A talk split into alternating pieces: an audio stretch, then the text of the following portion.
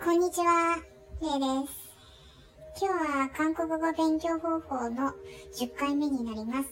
ちょっと今日も番外編でお話ししようと思います。初めて私が韓国に触れ合ったのは17歳の時でした。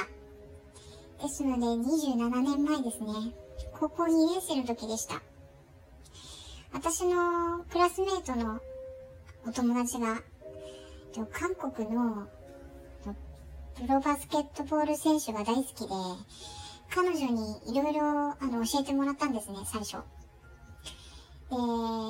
当時は E メールとかもなかったので、まず何を始めたかというと、文通ですね。ペンパルを作ろうと思いまして、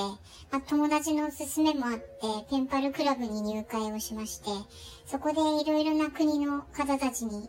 あの、触れ合おうと思って、紹介してもらいました。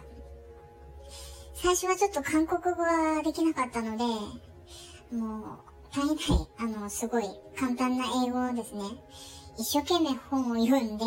引いて書いて、それをまた封筒に入れて郵便局に出して、で、ワクワクしながら待っていた記憶があります。そこで何人かお友達ができて、えー、仲良くしてた女の子がいたんですけど、その子からいろいろビデオとか CD とかをいただいて、そこでテレビを見て、わあ、すごい韓国も同じような CM やってるんだなと思って、もう洗濯機の CM とかね、洗剤の CM がすごい面白くて、でも何書いてあるかわからないなと思って、で、その日は続いたんですね。なので、なんかそういった興味を持つってことはとても大切なことなので、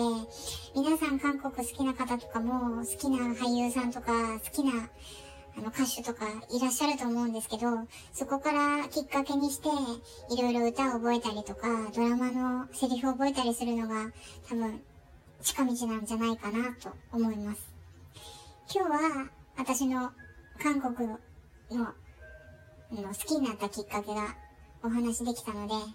皆さんの参考になればと思います。ではまた次回お願いいたします。